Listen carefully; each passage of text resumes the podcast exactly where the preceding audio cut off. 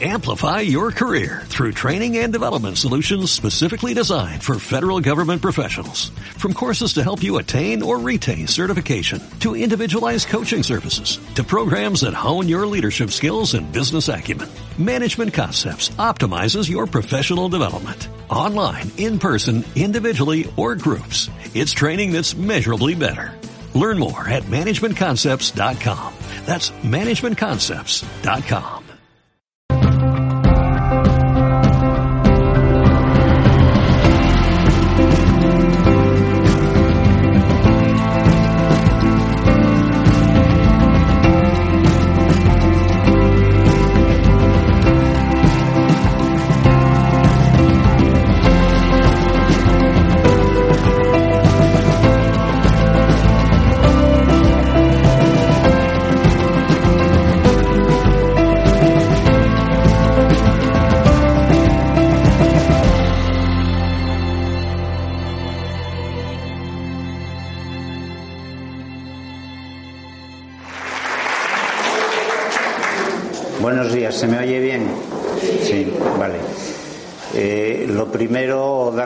gracias a la asociación eh, Acción y Evolución por invitarme a, estar aquí con vosotros.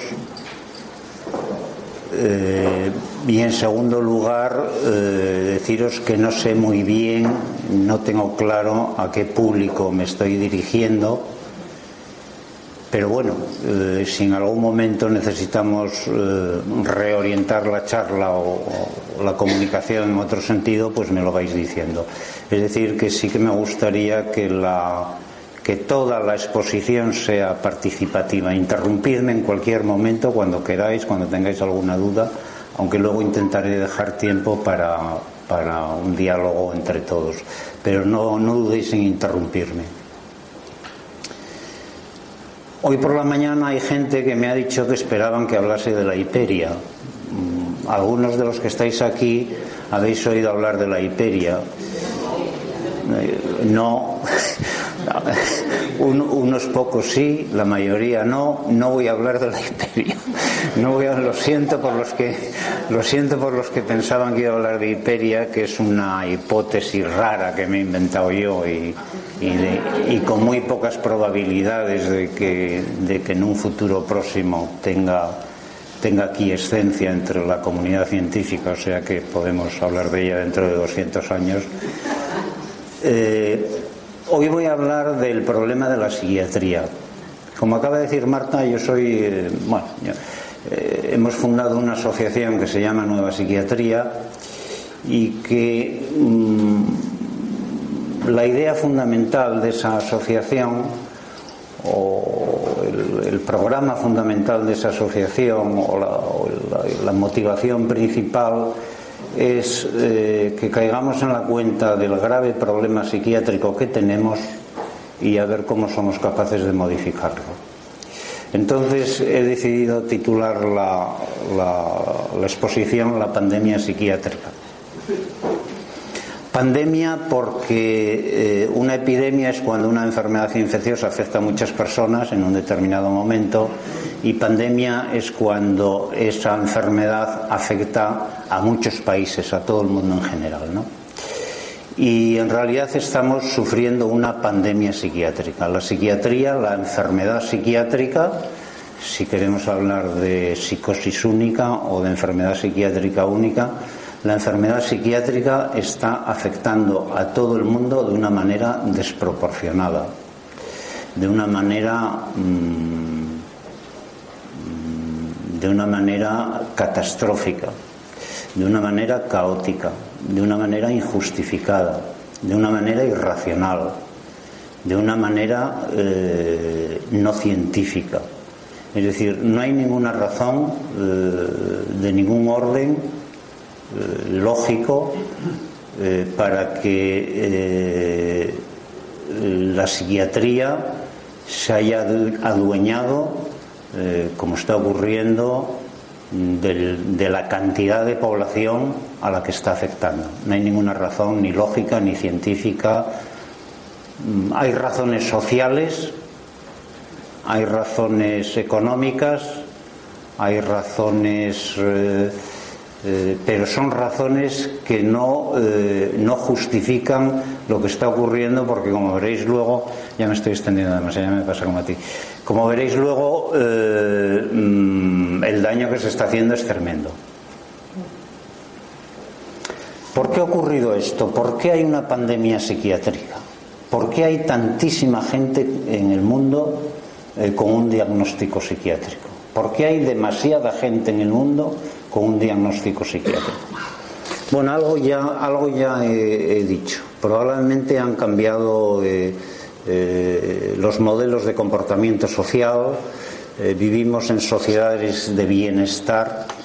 Yo no sé si son de bienestar o más bien son del mundo feliz de Huxley, que de feliz tiene poco. Vivimos en llamadas sociedades de bienestar donde queremos que todos nos lo resuelvan y que ante cualquier sufrimiento, ante cualquier problema, el, papá Estado nos dé la solución y eso puede haber influido. Pero desde luego ahí no nos vamos a meter porque ese es un tema sociológico muy amplio y se escapa a mis, a mis conocimientos. Yo donde sí voy a incidir es en las razones psiquiátricas que han dado pie a este despropósito del crecimiento irracional de la psiquiatría. Y encuentro, eh, encuentro fundamentalmente dos motivos. En primer lugar, se han flexibilizado los criterios diagnósticos de las dos entidades clínicas que constituyen la columna vertebral de la psiquiatría, el trastorno bipolar y la esquizofrenia.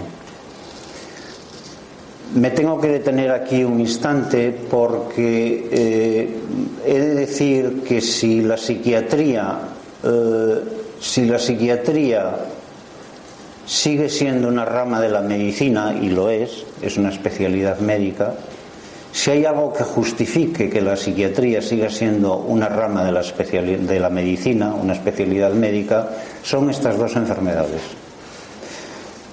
Perdón, son estos dos trastornos. Hay mucha gente que le molesta que se hable de enfermedades en psiquiatría y de hecho es, eh, no es correcto hablar de enfermedades en psiquiatría porque una enfermedad es algo biológico y en psiquiatría no hay ninguna prueba biológica de ninguno de los trastornos eh, psiquiátricos. Por tanto, hay que hablar de trastornos o desórdenes o problemas psiquiátricos, pero no de enfermedades. Si se me vuelve a escapar el, concepto de enfermedades, el término enfermedades, disculpadme, pero es la costumbre. Bueno, estas dos, eh, estas dos entidades clínicas, que no enfermedades, constituyen la columna vertebral de la psiquiatría. ¿Por qué? Pues porque desde hace dos mil años, ya desde la medicina hipocrática, eh, se ha venido observando que hay eh, que estos cuadros clínicos, estos síndromes, un síndrome es un conjunto de síntomas, es una entidad clínica, estos síndromes eh, se vienen repitiendo de una manera, de una manera inexplicable a lo largo de toda la historia y parece, parece, hay indicadores de que afectan no solo al comportamiento, a la mente, sino también al cuerpo. Y por eso, eh, y por eso constituyen eh, la base de la base de eh, la psiquiatría como especialidad médica porque casi todas las casi todos los demás trastornos psiquiátricos como veréis luego son estrictamente psicológicos o sociales Luego, no tiene mucho sentido seguir metiéndolos dentro de una especialidad médica eh, porque no hay ninguna base eh, biológica, física para llamarlos, eh, para meterlos dentro de la medicina. Por ejemplo, la neurosis de angustia, los trastornos de angustia, los conflictos psíquicos, el conflicto emocional del que hablaba antes José María, los conflictos emocionales que eh, están metidos dentro del sistema diagnóstico psiquiátrico son conflictos psíquicos que no tienen nada que ver con, el, en principio, con el cuerpo mm, y que por tanto en la medicina no tiene nada que decir, ¿no? O tiene muy poco que decir. Se han flexibilizado estos criterios. Vamos a hablar de estas dos, eh, eh, brevemente, de estas dos entidades clínicas para que entendáis lo que ha pasado. Hasta el año 1980 existía en los manuales diagnósticos eh, al uso, que son sobre todo eh, el DSM, el Manual Diagnóstico y Estadístico de la Asociación Americana de Psiquiatría, de la APA, y el CIE-10, la Clasificación Internacional de Enfermedades, esos son los dos manuales que más se usan para diagnosticar. Hasta 1980, en el DSM-2, eh, eh, existía un trastorno que en el DSM-2 se llama enfermedad maníaco-depresiva, no psicosis, se llama enfermedad maníaco-depresiva. Es un trastorno recurrente en el que se van sucediendo fases de depresión melancólica que alternan con las fases opuestas de manía. Y afectaba hasta 1980 a un 0,6% de la población. ¿vale? La prevalencia eh, de, cada, de cada 100 personas, 0,6 tienen una psicosis maníaco-depresiva. O sea que aquí si hay 80 personas, pues hay la probabilidad de que, de que haya un, un 0,5 media persona con una psicosis maníaco-depresiva, ¿vale?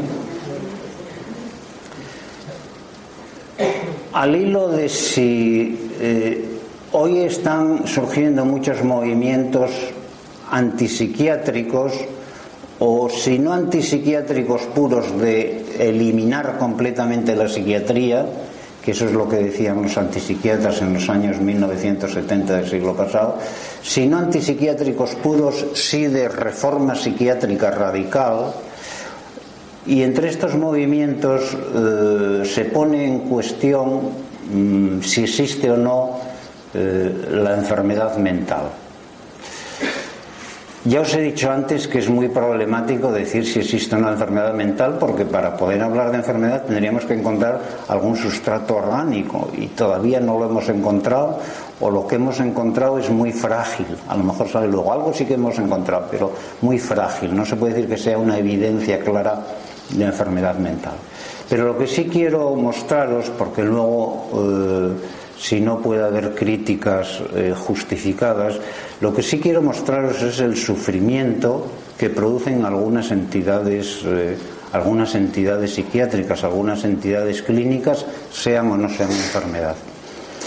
Una depresión melancólica, la fase melancólica, es esto que, que veis aquí.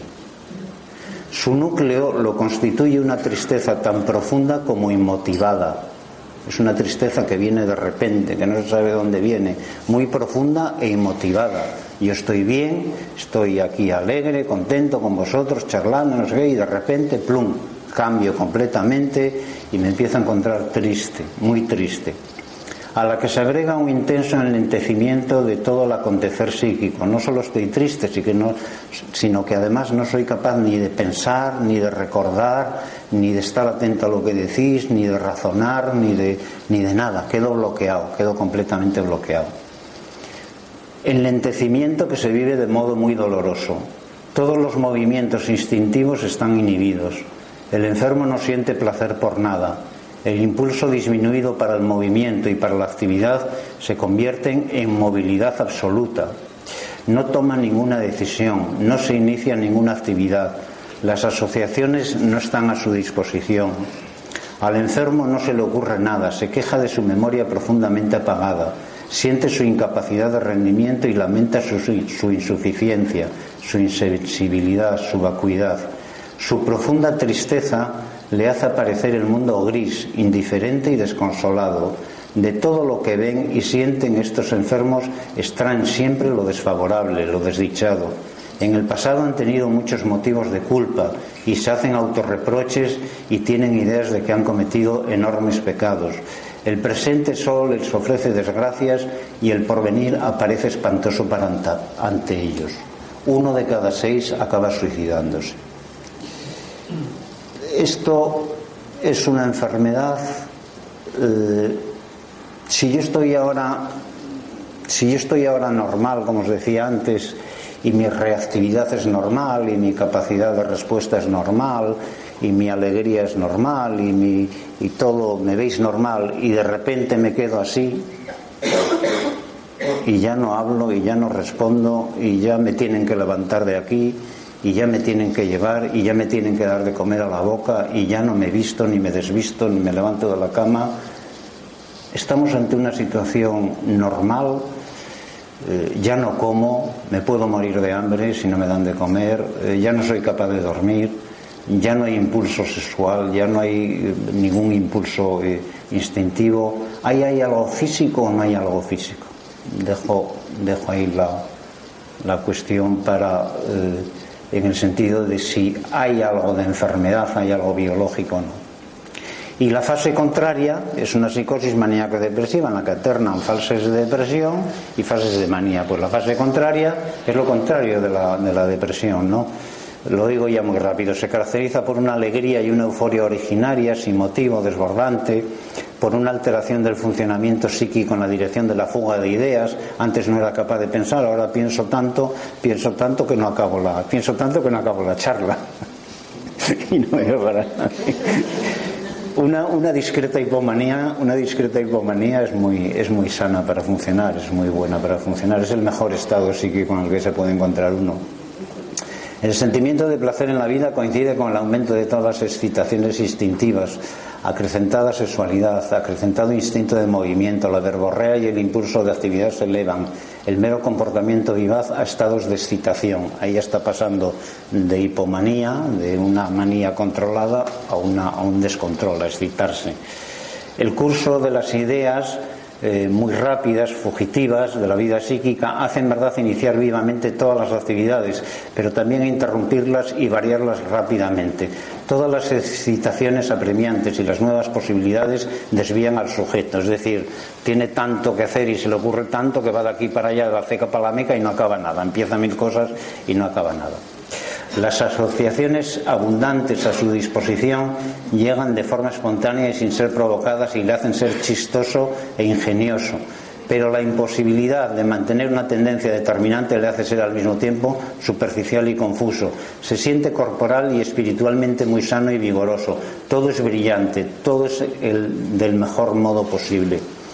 Cuando una de estas fases la dejamos evolucionar sola, el sujeto acaba sintiéndose tan elevado mm, que bueno, no solo es Dios, es bastante más que Dios y entonces se acaba metiendo en situaciones que generan problemas sociales. Es decir, es muy frecuente que una persona en estado maníaco, pues, eh, por ejemplo, el primer caso que se me viene un paciente que había sido guardia civil y, había, sale a la calle y se pone a regular el tráfico, ve cualquier problema ahí en la avenida y se pone a regular el tráfico porque lo va a hacer mucho mejor que los semáforos, ¿no? Es decir, se van a meter en actividades que producen un choque social de tal manera que o bien van a, la cárcel porque han cometido un delito o bien se les trata como un problema eh, como un problema psíquico que es ahí donde aparece la psiquiatría legal que es una de las poquitas cosas que yo pienso que yo personalmente creo que va a perdurar el problema de la psiquiatría legal, aunque habrá que modificarlo mucho porque la legislación psiquiátrica que tenemos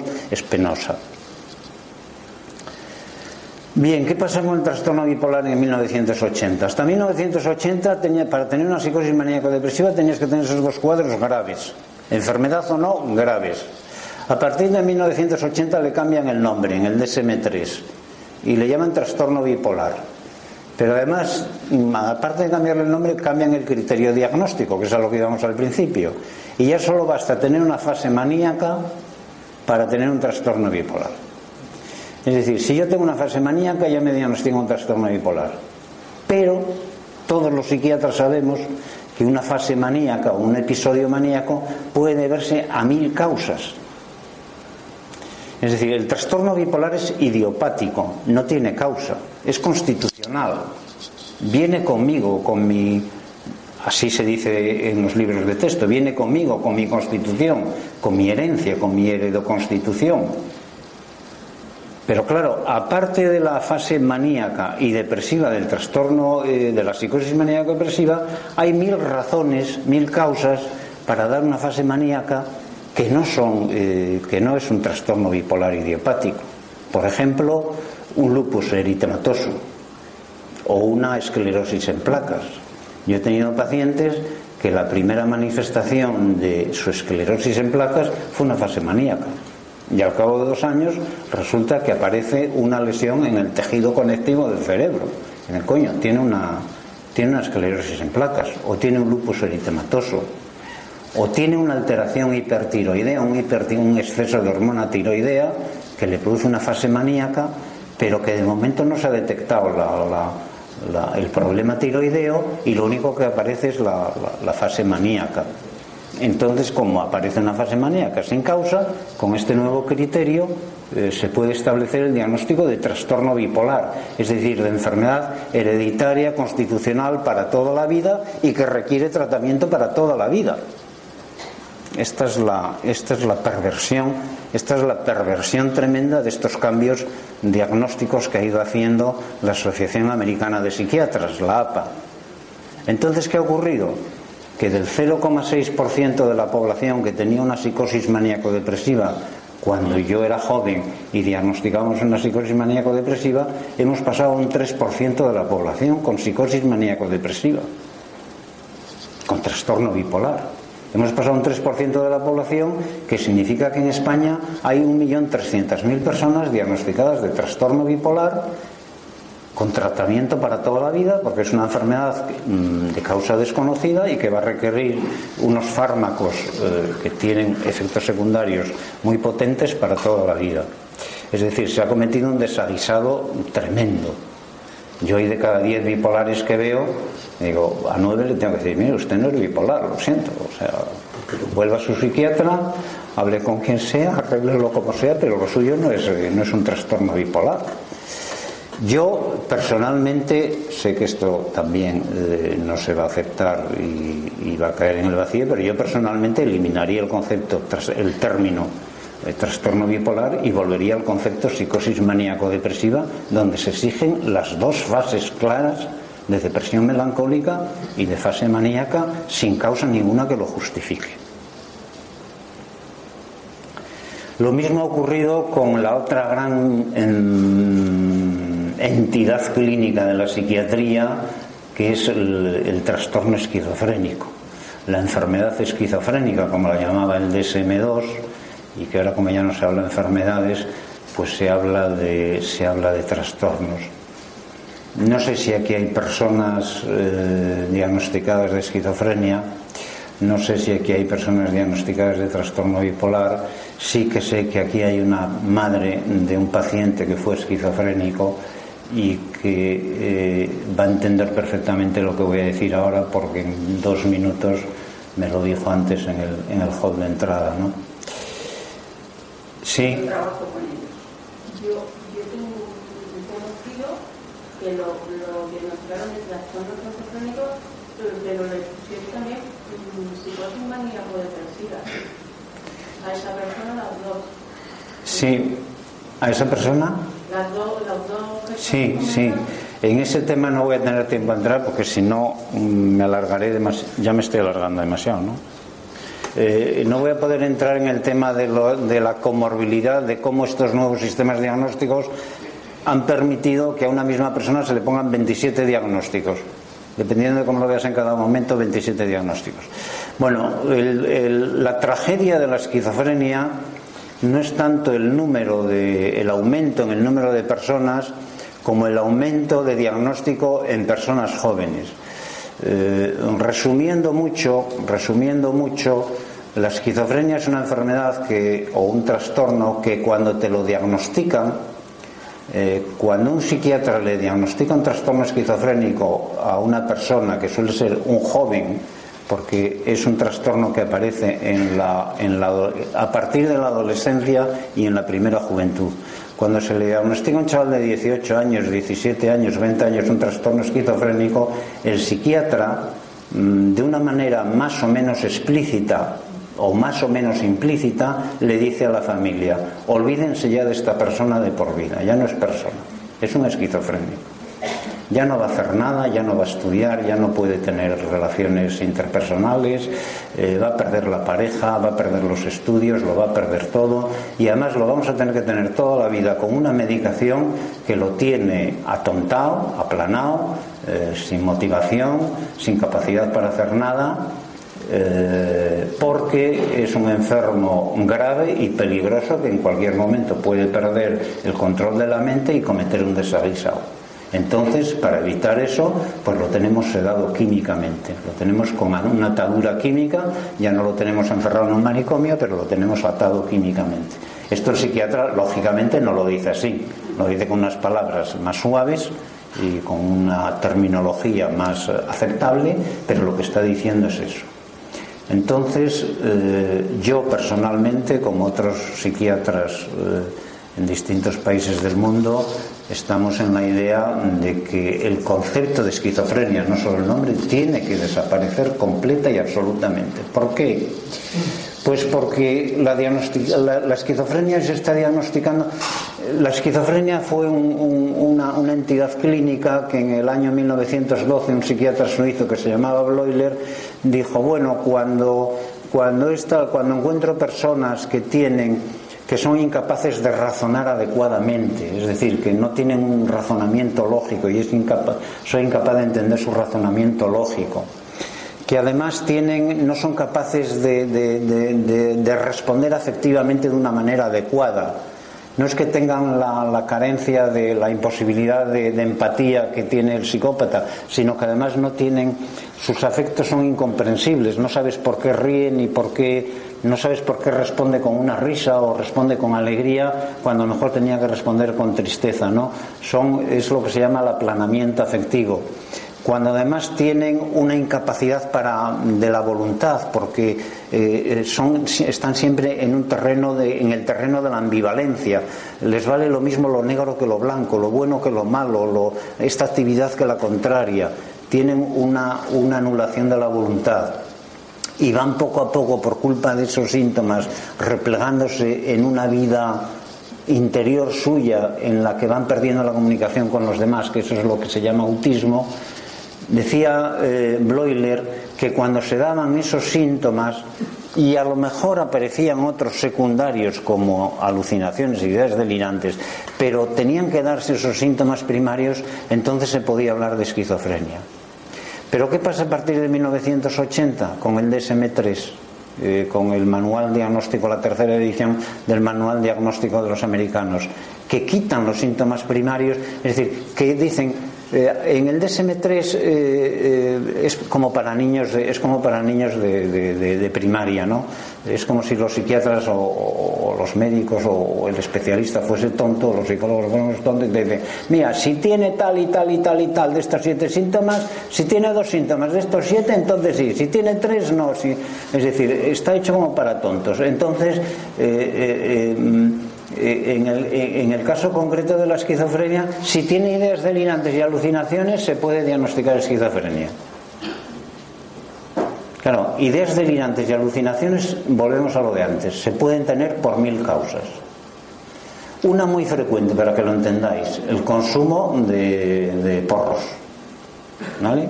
Es importante esta idea el consumo de marihuana, que tendrá sus indicaciones médicas, no digo que no, no estoy en contra del cannabis, pero sí que me parece que el cannabis en, muchos jóvenes, usado de manera inadecuada, probablemente porque ellos ya tienen una personalidad determinada, provoca eh, lo que ellos llaman un mal viaje, lo que se llama un mal viaje, que es una descompensación psicótica en la que aparecen ideas delirantes y alucinaciones. Todos sabéis lo que son ideas delirantes y alucinaciones.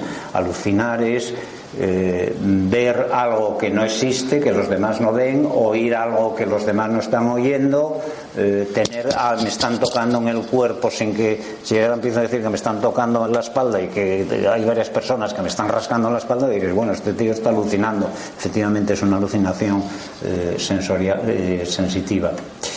Eh, ideas delirantes es tener creencias que para los demás son absurdas. Si, yo ahora digo el, jersey, el jersey violeta de, Juan eh, es señal de que es señal de que eh, mañana a mí me van a dar el premio Nobel este tío está charajo, a este tío le pueden dar el premio Nobel por lo que sea, pero no porque el jersey de Juan sea de color violeta, o sea, no, no, me lo van a dar porque me lo está diciendo el jersey de Juan. Esa es la idea delirante, una idea absurda, pero que el sujeto se la cree eh, de una manera absoluta e irrebatible. ¿Qué pasa entonces? Que todos los chavales, muchos chavales jóvenes que están, consumen tóxicos, eh, llegan eh, a casa empiezan a manifestar sus ideas delirantes y sus alucinaciones, los padres dicen, al chico se le ha ido la pinza, vamos al psiquiatra, el psiquiatra mm, ni corto ni perezoso eh, diagnostica una, esquizofrenia y ya tenemos ahí un chaval jodido, perdón, eh, ya tenemos ahí a un chaval eh, machacado, mm, casi con seguridad, de por vida. Que corte. No, no, que es exactamente lo que me está pasando a mí con mi hijo. ¿Cómo? Que usted está reproduciendo exactamente lo que me está pasando con mi hijo a mí, ahora mismo. Ya, ya lo sé. Si pasa con, desgraciadamente pasa aproximadamente, mm, está pasando aproximadamente eh, la prevalencia de esquizofrenia. Estamos en el 1,7.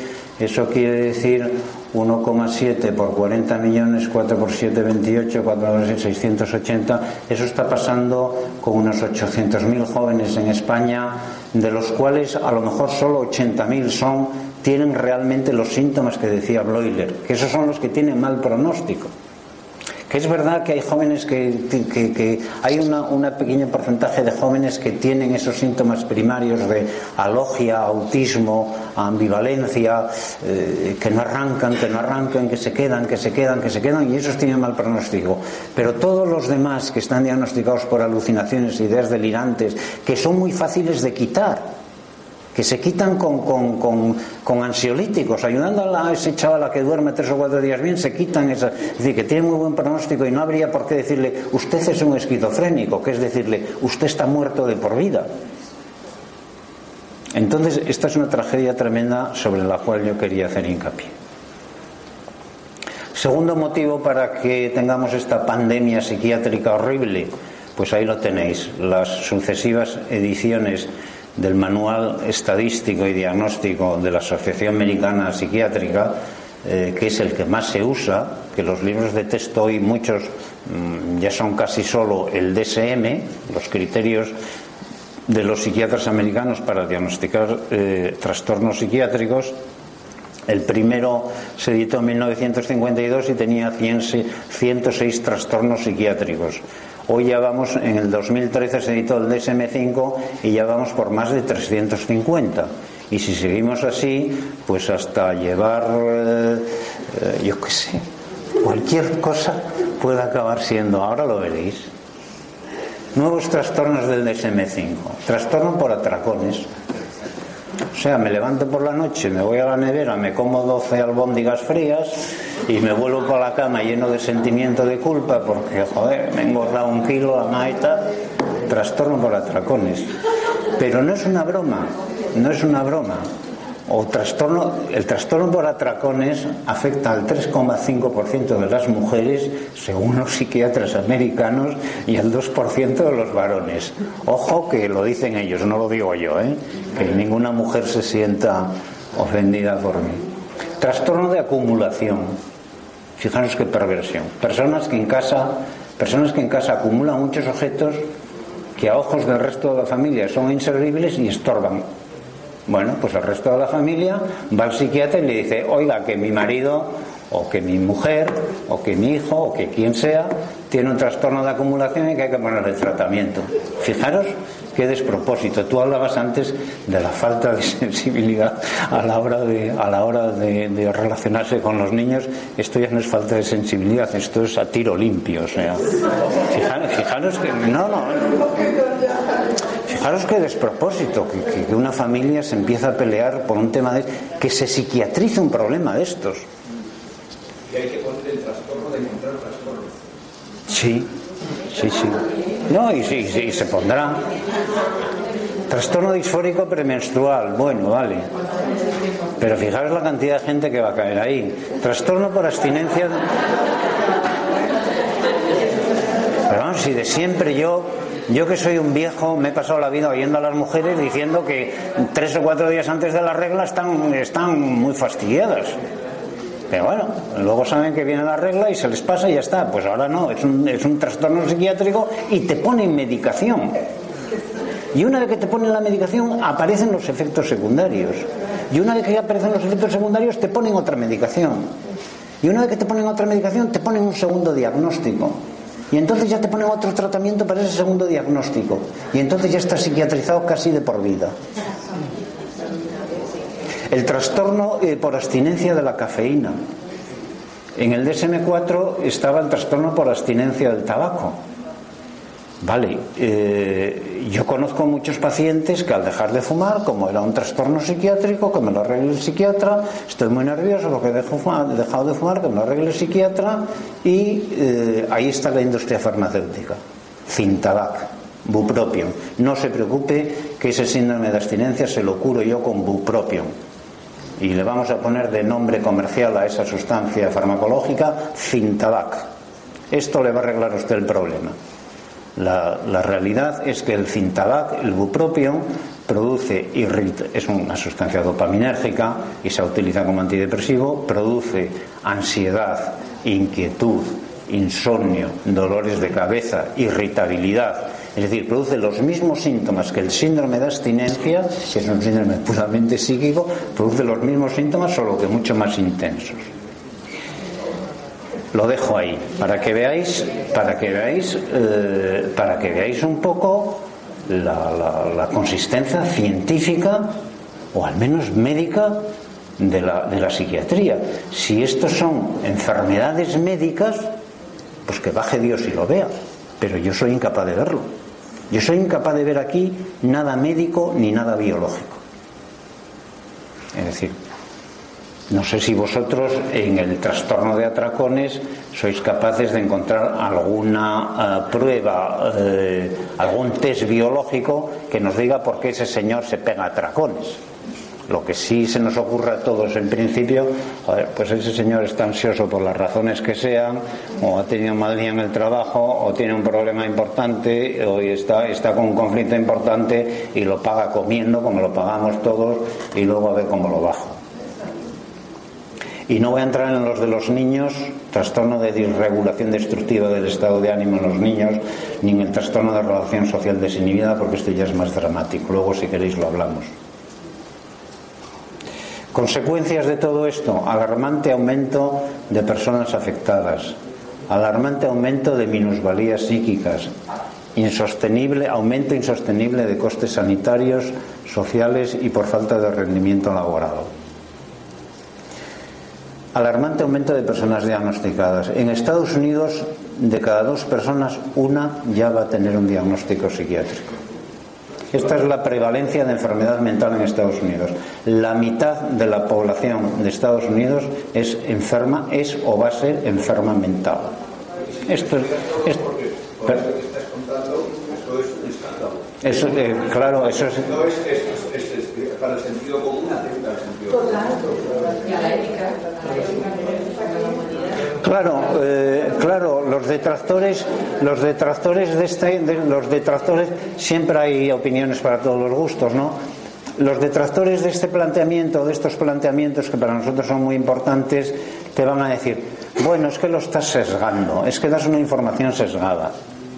Por ejemplo, no les dices que eh, no les dices que esos atracones eh, pueden producir una disminución en el rendimiento, eh, en su rendimiento laboral y social.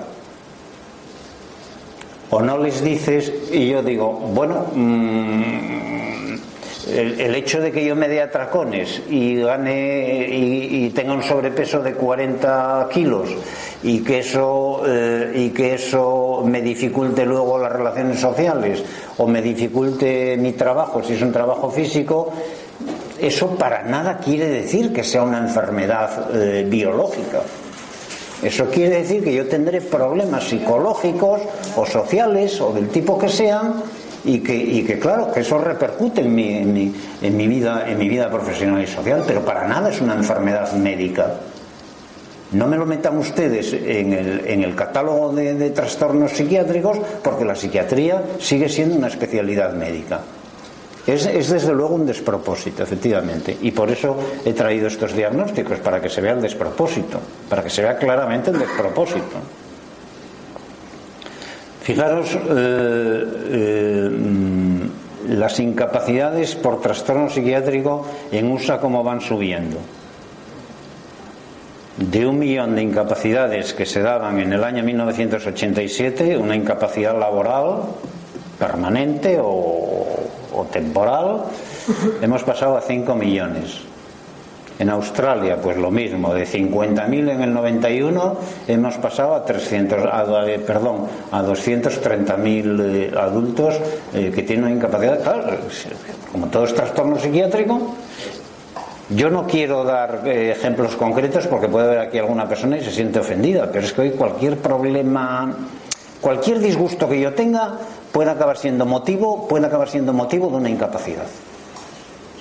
Yo, esto lo, yo he trabajado dos años en una unidad del dolor, montando una unidad del dolor multidisciplinar, donde estaba el especialista de dolor, eh, un rehabilitador y un psiquiatra, y allí y, la conclusión que sacas es el que se empeña la saca. Y es verdad. Y, no, queda otra solución porque han dado tantas posibilidades, han dado tantas posibilidades, es que me duele. Es que me duele. Es que tengo una fibromialgia. Es que bueno, en fin, no quiero seguir. Fijaros, en Suecia, de cada 100 incapacidades que se están dando en el año 2010, 60 son por trastornos psiquiátricos, que no son tales trastornos, que son los despropósitos que decíamos antes. Entonces, ¿a dónde hemos llegado? Pues a que esto, esto se va a acabar. O sea, eh, esto es irracional y esto se va a acabar. En el año 2013, en el año 2013 se publicó el DSM-5 y el presidente del National Institute of Mental Health de Estados Unidos, Thomas Insel, dijo: nuestros pacientes se merecían algo mejor. Y a partir de ahí, el Instituto Nacional de Salud Mental de Estados Unidos ha retirado todo apoyo eh, económico a las investigaciones que se basen en el diagnóstico DSM, en los diagnósticos del manual americano, que hasta ahora son prácticamente el 100%, porque ya casi nadie usa la CIA, casi todo el mundo usa el DSM, ¿no? Entonces esto, bueno, parece, parece eh, que las autoridades sanitarias americanas han dicho hasta aquí hemos llegado y ya no podemos con los pantalones con los pantalones eh, psiquiátricos, con la carga psiquiátrica y, y, hay, que, hay, que buscar otra, hay que buscar otra salida. Esto posiblemente indica que estamos en un momento de cambio, no de paradigma, como dicen algunos, que eso es más problemático, sino de cambio de modelo. Es decir, parece que lo, biomédico va a empezar a tener menos importancia y se le va a dar cada vez más importancia a lo psicosocial. Esta es la impresión que tengo yo, aunque hay personas que hablan de que va a haber un cambio verdadero de paradigma y se van a eliminar todas las enfermedades psiquiátricas, va a quedar solo una, un continuum desde la normalidad hasta la patología. Eh, todos somos enfermos en potencia, enfermos según el, el, modelo del continuum, todos somos enfermos en potencia mm, y ahora estoy normal, pero en un momento dado si se me someten a situaciones de estrés, eh, a situaciones traumáticas, a situaciones difíciles, bueno, mm, todos potencialmente podemos ser psicóticos. Yo tengo una persona cuatro días sin dormir y se pone psicótica. Lo sabéis por, por, las películas, donde las torturas y eso, una persona que esté cuatro días sin dormir se pone psicótica. Para que entendáis lo que es una psicosis, psicosis es tener sueños despierto, nada más. O sea, todos somos psicóticos en el sueño, cuando soñamos, no cuando dormimos, cuando soñamos. Lo que pasa es que eso no se llama psicosis porque eh, es en un estado de conciencia diferente, en el estado de conciencia onírico. Si esa, ese sueño, esa ensoñación, ese soñar se produce estando despierto, pues se llama psicosis. Todos somos psicóticos en potencia y cabría hablar de un cambio de paradigma, yo creo que eso, eso todavía tardará. Bueno, entonces, frente a estos despropósitos, pues hemos, eh, hemos eh, entre otros muchos movimientos, yo quiero, yo quiero, eh, yo quiero señalar aquí el movimiento de Hearing Voices, oyendo voces, que son, eh, que nacen en el año 1985-86 en Holanda, que son, son personas, perdón, si me a decirles pacientes me matan, me fusilan, y con razón, son personas que oyen voces, que tienen alucinaciones auditivas y que desde hace 30 años vienen negándose a admitir que eso sea algo patológico y que lo consideran completamente normal y que es un movimiento que ya tiene en el mundo varios cientos de miles de seguidores y que eh, es un movimiento muy prometedor, sí. Una pregunta. ¿Oír voces siempre es lo que acaba de decir o hay veces que se que no tiene nada? O sea, con una psicosis. ¿Con? ¿Que no tiene nada que ver con? Con eso, con una psicosis, con un... Con un Sí, sí, es lo que estoy diciendo. Ah, Es lo que estoy diciendo. Hay muchas personas, hay muchas personas que eh, hearing voices es un movimiento de personas que oyen voces y lo consideran normal. Oír voces se puede interpretar de muchas maneras. Se puede interpretar como una alucinación, pero se puede interpretar como una audición. Los místicos no le llaman alucinación, alucinación le llaman los psiquiatras, pero los místicos le llaman audición una revelación auditiva o una visión eh, o una visión que me envía Dios. Es decir eh, ver cosas se puede interpretar de muchas maneras en diversas culturas en diversas culturas en la cultura maorí me parece es normal que los antepasados te hablen o que los veas. Entonces cuando un niño se levanta y dice o se levanta no o viene de la escuela y dice hoy en el, viniendo de la escuela charlé un rato con la bisabuela que me acompañó desde tal sitio a tal sitio la bisabuela muerta hace mucho tiempo. Pues se considera normal no le dan importancia. Es decir se puede interpretar de muchas maneras. La psiquiatría lo interpreta como algo patológico la es que yo me pregunto si es lo mismo que se interprete de diferente manera o son dos cosas diferentes. Aunque a lo mejor después alguien las confunda, o lo que sea. Es decir, es lo mismo tener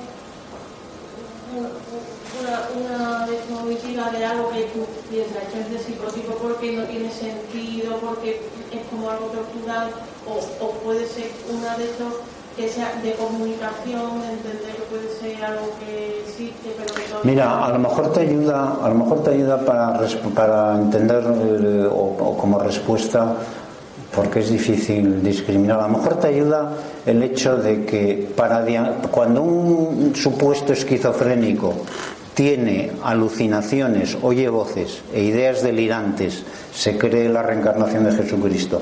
Cuando un supuesto esquizofrénico tiene esas dos cosas, para poder diagnosticarlo de esquizofrenia, para poder diagnosticarlo de esquizofrenia, tiene que cumplir el criterio B, que es que haya una disminución de los rendimientos sociales. Es decir, la propia psiquiatría está tan insegura de sus supuestas patologías que los síntomas no sirven.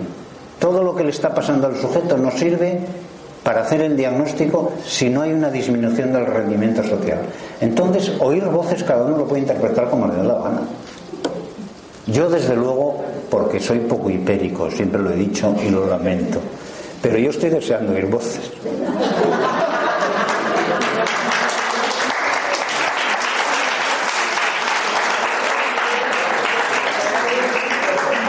Yo estoy deseando tener experiencias psicóticas. Por ejemplo, oír voces. A mí me encantaría oír por las mañanas eh, eh, la voz de, yo qué sé, del ángel de la guarda. Bueno, pues el que no crea en el ángel de la guarda. La voz de mi padre, que ha muerto hace, hace 40 años y que me dice, muy bien, Javierito, que lo estás haciendo muy bien, siga adelante, siga adelante, que estás... eh". A mí me encantaría oírlo. Y creo que, creo que no me agobiaría ni me angustiaría hasta el punto de que fuese a pedir ayuda a un psiquiatra, que es cuando empezaría lo patológico. ¿Eh? Que es cuando empezaría lo patológico. Sí, una. Eh, lo que está diciendo está muy bien, pero no se ve tan bien cuando oyes voces algunas veces y tu hermano ha sido esquizofrénico.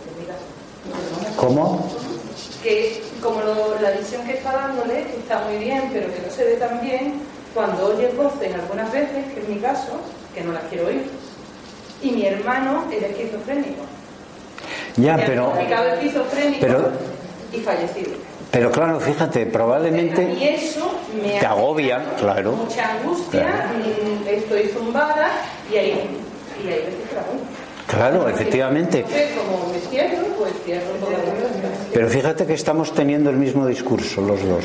Es decir, a ti, sobre todo a tu hermano, pero a ti de refilón, te han hecho un daño tremendo al ponerle aquel diagnóstico a tu hermano. Y tú tienes que empoderarte. Y tú tienes que ganar confianza en ti misma y saber que esas voces, eh, ir aprendiendo a, a- a aceptar poco a poco esas voces y a saber que, y a, y y a comprender, a entender que no tiene por qué ser nada patológico. Mientras ellas no te dominen a ti. Es decir, si yo tengo unas voces que me, que me, que me están diciendo eh, eh, mata a toda esta gente, coño, pues voy a poner una, una solución antes de que cometa un desaguisado. Mientras ellas no me dominen a mí, mientras yo controle esas voces, bienvenidas sean. Y tú tienes que aprender, a pesar de. Es difícil, porque claro, fíjate el daño que le han hecho a tu hermano, fíjate el daño que le han hecho a la otra señora que su hijo se suicidó. Tu hermano también. La verdad es que estamos hablando de situaciones que a mí, a mí me parten el alma, de verdad. O sea, a mí me parten el alma. O sea, que haya 800.000 chavales en que haya 800.000 chavales en España delante con esta situación y que no seamos capaces de erradicar de una puñetera vez el concepto de esquizofrenia, que no hay ni una sola prueba de que, de que, de que lo que Bloiler dijo fuese cierto, a mí es una cosa que me, que me Perdonad un momento, ¿me dejáis acabar siete minutos, cinco minutos? Bueno, nueva psiquiatría lo que quiere es cambiar todo esto, ¿vale? Ya se ha entendido, lo que quiere es... Nueva psiquiatría no quiere eliminar la psiquiatría, porque eso sería antipsiquiatría. Sí que consideramos que hay algunas cositas que a lo mejor siguen necesitando ayuda del médico psiquiatra, pero de, a lo mejor un 10% o como mucho un 20% de lo que se está haciendo, pero todo lo demás hay que eliminarlo. Entonces, eh, para eliminarlo, un concepto fundamental es desmedicalizar todos estos trastornos. Desmedicalizar no significa solo ir quitando la medicación en todos los casos que sea posible, que en muchos casos es posible ir quitando medicación, porque no es cierto de que la medicación en esos trastornos tenga que ser de por vida. Hay que probar una vez y otra vez y otra vez y otra vez y, y 40 veces hasta que en algún caso a lo mejor ves que es inútil porque el paciente va a tener que estar con medicación toda la vida porque recae y recae y recae. Vale, pues, pues será un caso entre 100, entre 1000, pero a la mayoría se le puede quitar la medicación. Pero desmedicar es también quitar el concepto médico del 90% de las enfermedades, de los trastornos psiquiátricos. Pero cómo, pero cómo el atracón, cómo el atracón va a ser un trastorno, un trastorno, eh, un, problema médico. Vaya usted al psicólogo, vaya al consejero, vaya a hacer footing o vaya usted a donde quiera, pero, pero no vaya al médico que, que le va a psiquiatrizar y le va a empeorar. Acaba enseguida. En la medida en que, y otro, otro rasgo fundamental, otro, otro criterio fundamental para acabar con todo esto, otro, otro requisito fundamental es el empoderamiento. No es el psiquiatra, el psiquiatra puede decir misa, el que toma el tratamiento soy yo, y el que decido si lo tomo soy yo. Esto es, por ejemplo, un, hecho. Eh, el, el 90% de los, de los pacientes que están tomando tratamientos psiquiátricos creen que tienen que tomarlo. No, no, solo tiene que tomarlo usted cuando un juez le obligue porque considera que está usted en peligro inminente o usted o el entorno pero solo cuando, cuando se dé esa, esa situación de peligro inminente mm, determinado por un juez. El resto del tiempo usted no tiene por qué tomar la medicación, como tampoco toma el antihipertensivo por mucho que se lo recete el, el especialista de medicina interna. ¿De dónde va a venir el cambio? De las instituciones probablemente no, porque ya vemos cómo, cómo están funcionando y a dónde nos han llevado. Entonces el cambio yo creo que tiene que venir de los afectados. ¿Y quiénes son los afectados de esta catástrofe? Pues hay varias zonas. La zona cero, donde están los, los que más sufren la catástrofe, que son los pacientes. La zona 1, donde están los familiares. Y aprovecho para decir que hay familiares que sufren mucho más que los pacientes, porque hay pacientes que tienen muy poca conciencia de cómo está, de qué es lo que está ocurriendo, y en cambio los familiares están pasando las de Caín, lo indecible. En tercer lugar, si, cae la bomba atómica, eh, eh, la zona cero es donde hay más catástrofe, la zona 1 donde la catástrofe ya sería un poco menor, la zona 2 donde la catástrofe ya sería un poco más liviana, son los profesionales de la red, somos nosotros los psiquiatras. Hay, yo me atrevo a decir que hay miles de psiquiatras, de los 4.000 yo me atrevo a decir que, no sé, no voy a dar porcentajes, pero hay muchos psiquiatras que están en el frente los han llevado al frente y, no saben qué hacer con la escopeta. No saben si disparar, si no disparar, si diagnosticar, si no diagnosticar, si poner medicación, si no ponerla, porque están pasando también ellos los de CAI. Y en cuarto lugar, la zona 4 sería eh, los afectados 3 serían todas aquellas personas que son sensibles a este problema y que de alguna manera quieren trabajar para, para evitar este problema. ¿no? Esos serán los protagonistas del cambio. ¿Y qué es lo que proponemos nosotros para el cambio? Bueno, aparte de difusión, como veis ahí hay una página de Facebook y una página web y dar charlas como esta que estamos dando ahora. Aparte de eso, lo que proponemos como herramienta fundamental es la creación de grupos, grupos de personas, grupos de personas donde se reúnen esos cuatro tipos de afectados.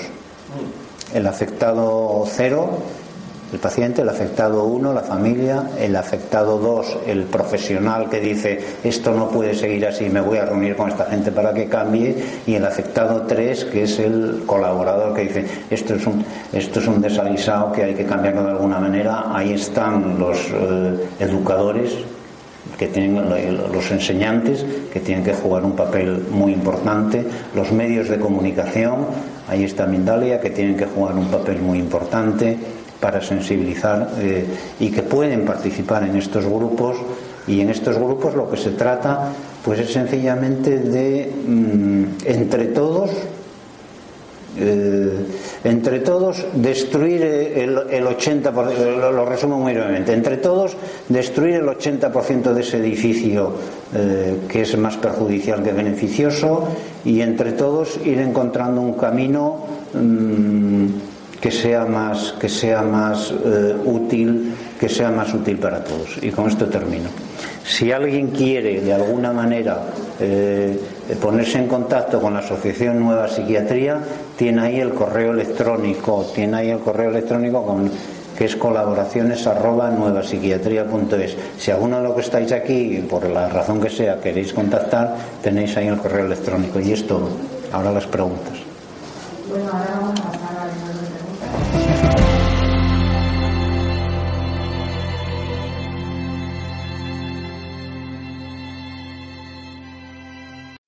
Amplify your career through training and development solutions specifically designed for federal government professionals. From courses to help you attain or retain certification, to individualized coaching services, to programs that hone your leadership skills and business acumen, Management Concepts optimizes your professional development. Online, in person, individually, or groups, it's training that's measurably better. Learn more at managementconcepts.com. That's managementconcepts.com.